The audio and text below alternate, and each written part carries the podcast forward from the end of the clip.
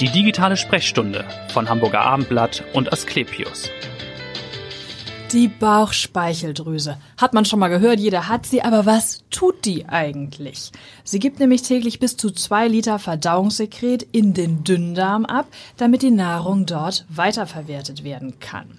Aber was wenn sich die Bauchspeicheldrüse entzündet und diese Funktion eben nicht mehr wahrnehmen kann. Dann kann es nämlich gefährlich werden und darüber wollen wir heute sprechen und wir, das ist vor allem Dr. Dirk Seeler, der uns ein bisschen aufklärt über die Thematik. Er ist seit Januar Chefarzt der Gastroenterologie am Asklepios Westklinikum Hamburg. Herzlich willkommen, Herr Dr. Seeler. Vielen Dank. Mein Name ist Vanessa Seifert und ich freue mich sehr auf diese neue Podcast-Folge. Herr Dr. Seeler, eine Bauchspeicheldrüsenentzündung, ich habe das schon gesagt, die kann gefährlich werden. Warum? Was passiert da eigentlich im Körper? Zunächst hat die Bauchspeicheldrüse zwei Funktionblöcke. Den einen haben Sie schon genannt, das ist die sogenannte exokrine Funktion, das heißt die Abgabe von Verdauungssäften in den Zwölffingerdarm, ähm, um eben die Nahrungsverdauung zu verbessern. Der zweite Teil, der auch vielen bekannt sein dürfte, ist eben die Regulierung des Zuckerstoffwechsels, das heißt im Wesentlichen die Insulinproduktion, das ist die sogenannte endokrine Funktion. Mhm. Bei der akuten Bauchspeicheldrüsenentzündung äh, liegt das Problem eher auf Seiten der exokrinen Funktion. Das heißt, es kommt, das sind sehr teilweise aggressive Verdauungssäfte, die eben auch helfen, eben Proteine, Fette, Kohlenhydrate zu verdauen. Ja. Und die eben auch entsprechend bei einer Entzündung, insbesondere wenn eine Abflussstörung in der Bauchspeicheldrüse vorliegt, dann auch ähm, das eigene Organ quasi verdauen oder andauen können und Sich eben eine schwere, eine schwere Entzündung auslösen können, genau. Was sind die Symptome? Woran, das muss ja schmerzhaft sein. Was spürt der Patient? Das ist in aller Regel, also die akute Entzündung, wie der Name schon sagt, tritt in der Regel relativ plötzlich auf. Ja. Ähm, meistens je nach Ursache entweder ganz akut ohne jede Vorwarnung oder dass das über wenige Tage ähm, eine eskalierende Symptomatik ähm, zeigt. Im Wesentlichen sind es massive Oberbauchschmerzen, die teils gürtelförmig sind, in den Rücken ausstrahlen bei vielen Patienten und ähm, dann kommt häufig Übelkeit, Erbrechen dazu, eben über eine Darmfunktionsstörung.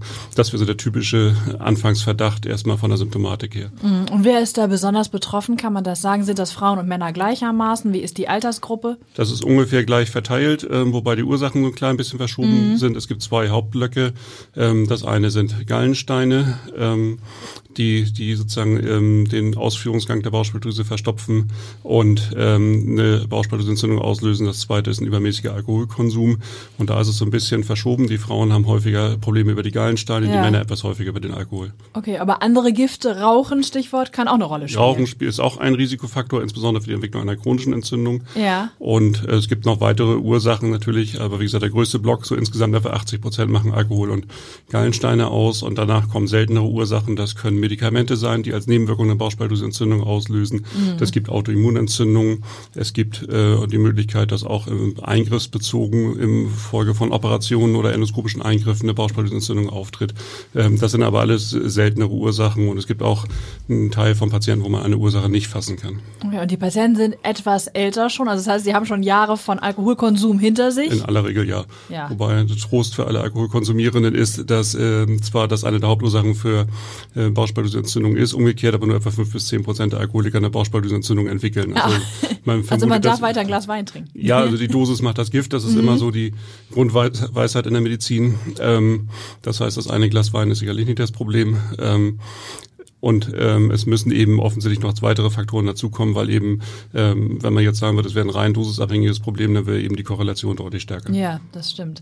Wenn jemand nun äh, akut leidet an einer solchen mhm. Pankreatitis, wie ja der Fachausdruck ist, äh, kommt dann zu Ihnen, wie läuft dann die Diagnostik ab? Was machen Sie dann? Das eine ist natürlich die klinische Symptomatik, die Anamnese, das heißt die Vorgeschichte, ähm, die ist relevant, um überhaupt erstmal das einzugrenzen. Hat man tatsächlich einen klinischen Verdacht oder das Vorliegen einer Bauchspeichelentzündung oder gibt es andere Ursachen? Mhm. Gibt andere Organe im Oberbauch, die die Schmerzen natürlich auslösen können, Magengeschwüre, Zwölffingerdarmgeschwüre, okay, ja. Gallensteine in der Gallenblase, aber auch mal Herzinfarkte, die sich in den Oberbauch projizieren können mit ihrer Symptomatik.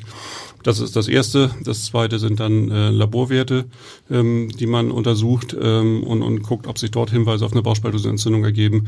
Und das Dritte ist eine sogenannte bildgebende Diagnostik. Das heißt, als äh, erste Maßnahme würde man eine Ultraschalluntersuchung der Bauchspeicheldrüse und des Oberbauches insgesamt vornehmen, um eben äh, nach Veränderungen zu gucken, die einen für oder gegen eine Bauchspeichelentzündung einnehmen Okay, und die Therapie, die darauf folgt, die hängt logischerweise von der Ursache Richtig. ab. Es gibt erstmal einen gemeinsamen Block sozusagen, das ist erstmal die symptomatische Therapie. Es gibt keine kausale Therapie, das heißt, es gibt jetzt kein Medikament, das spezifisch gegen eine Bauchspeicheldrüsenentzündung wirkt oder so Ja. etwas.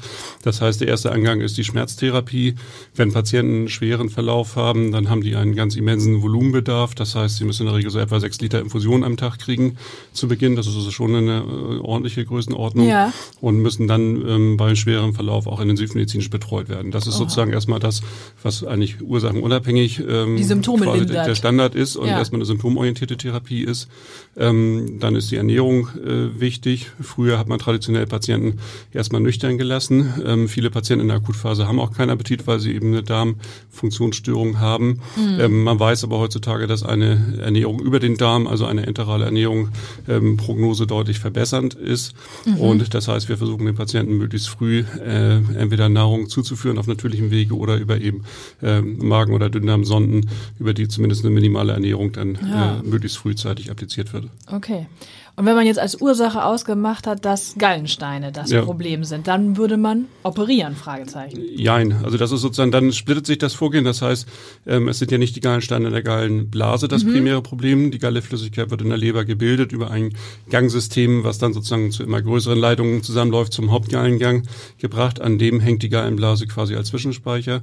Und Ja. dieser Hauptgallengang transportiert das Gallesekret in den Zwölffingerdarm. Und diese Mündungsstelle, ähm, die ist sozusagen, teilt sich der Bauchspe- Bauchspeicheldrüsengang mit dem Gallengang zusammen. Die münden also an der gleichen Stelle. Und wenn jetzt ein Stein in den Gallengang rutscht, dann kann der eben den Bauchspeicheldrüsengang mit quasi abklemmen oder verstopfen. Ja. Und das führt zu dieser Entzündung. Das Okay. heißt, dieser Stein muss beseitigt werden. Ja. Auch da haben sich die Paradigmen so ein bisschen geändert. Früher hat man das häufig äh, so früh wie möglich gemacht, in der Erwartung, dass man damit den Verlauf der Bauchspeichelentzündung auch günstig beeinflusst. Ähm, heute weiß man, dass außer wenn jetzt die Gallenwege selber entzündet sind, ähm, dass man das äh, erstmal den Patienten stabilisiert und dann zwar zeitnah macht, aber nicht unbedingt als erste Maßnahme. Okay, weil wenn man den Stein entfernt, würde die Entzündung trotzdem noch da sein. Die, läuft, trotz, die, läuft, die läuft trotzdem, ja weiter. läuft trotzdem weiter und es steht erstmal im Vordergrund, den Patienten zu stabilisieren und dann den Eingriff zu machen. okay, So. und ja. Und ähm, deshalb ist Operation, hatte ich eben auch gesagt, ja, ähm, weil das ein bisschen Arbeitsteilung ist. Das heißt, Gallensteine, die in der Gallenblase sind, werden von den chirurgischen Kollegen Ja. betreut. Das heißt, da wird klassisch die Gallenblase entfernt, was viele wahrscheinlich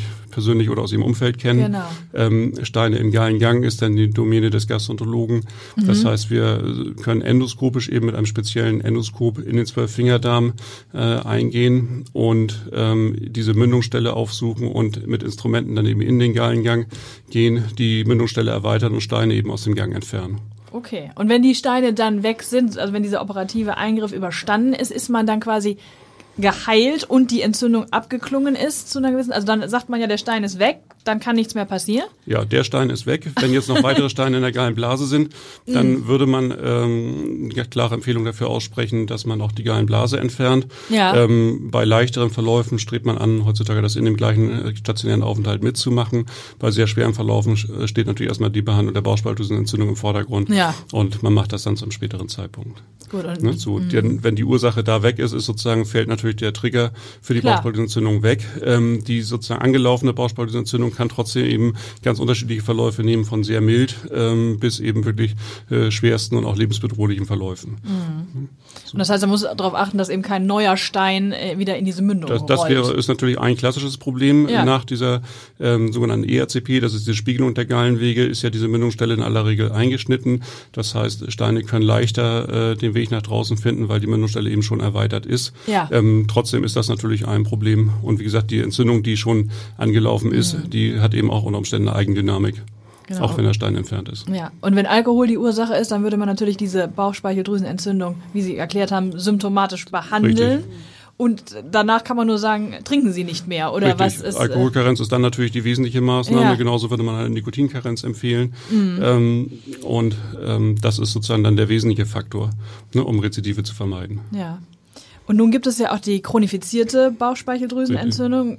Können Sie nochmal erklären, was ist der Unterschied zur akuten und wie entwickelt sich diese chronische Entzündung? Die chronische Entzündung ist eben etwas, was nicht so dramatisch und, und äh, plötzlich einsetzt, sondern eher schleichend oder in Schüben verläuft. Ja. Auch da gibt es ganz unterschiedliche Ursachen.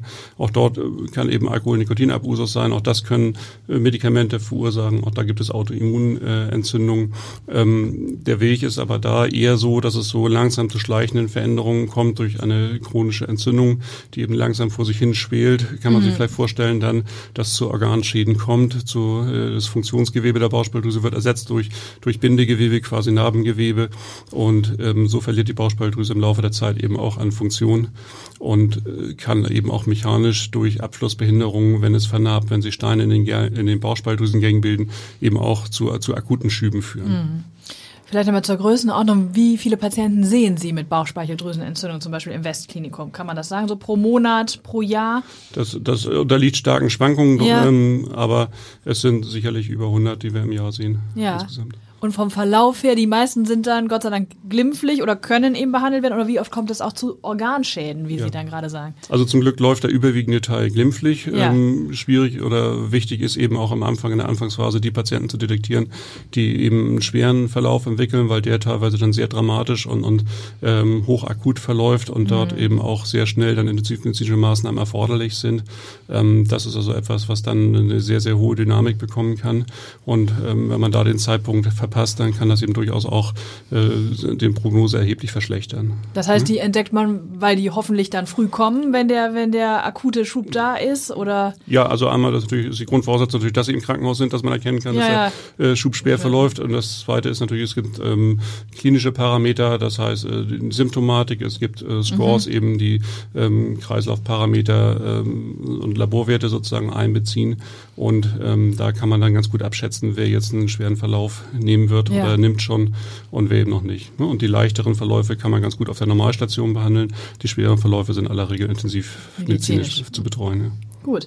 Vielleicht zum Abschluss zu Ihnen noch mal ein paar Fragen. Warum sind Sie Arzt geworden? Für viele Kollegen die schwierigste Frage. Und warum Gastroenterologe? Ja, also Arzt geworden bin ich eigentlich ähm, weil ich Stärke sozusagen in den naturwissenschaftlichen Bereich hatte und aber eben ähm, nicht kein reiner Theoretiker bin, sondern auch äh, praktische Arbeit mag. Und insofern war das so die Disziplin, wo man eigentlich äh, naturwissenschaftliche Theorie und praktisches, ja, Handwerk. quasi, richtig, quasi handwerkliches Arbeiten miteinander verbinden ja. kann.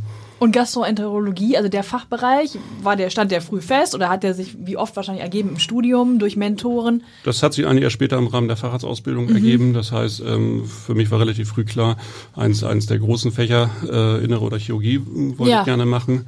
Ähm, bin nun über zwei Meter groß. Ich hatte das Problem, dass ich dann als Assistent ähm, am Operationstisch schnell gemerkt habe, dass dann... Ich habe Rücken.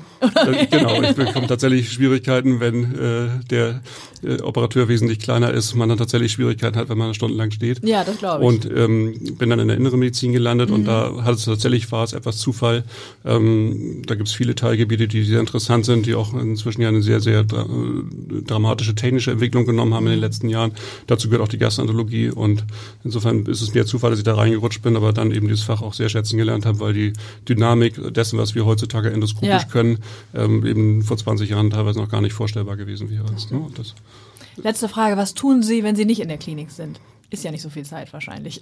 ja, es gibt natürlich schon Zeit. Ähm, Familie ist natürlich dann ein, ein Thema. Klar. Und ähm, ansonsten habe ich ein altes Motorrad, an dem ich äh, schraube, was mir viel Freude macht, weil die Technik da auch noch leichter verständlich ist teilweise also und auch ohne, auch, ohne, auch ohne Elektronik ja. sozusagen funktioniert. Und ähm, ansonsten bin ich in meiner Freizeit gelegentlich zum Bogenschießen unterwegs. Ah, okay. Und das ist auch ein gut entspannendes Hobby. Ja, dann viel Spaß und vielen Dank, dass Sie heute zu Gast waren und so wunderbar aufgeklärt haben. Und hören Sie gern wieder rein in die nächste digitale Sprechstunde. Vielen Dank fürs Zuhören. Dankeschön.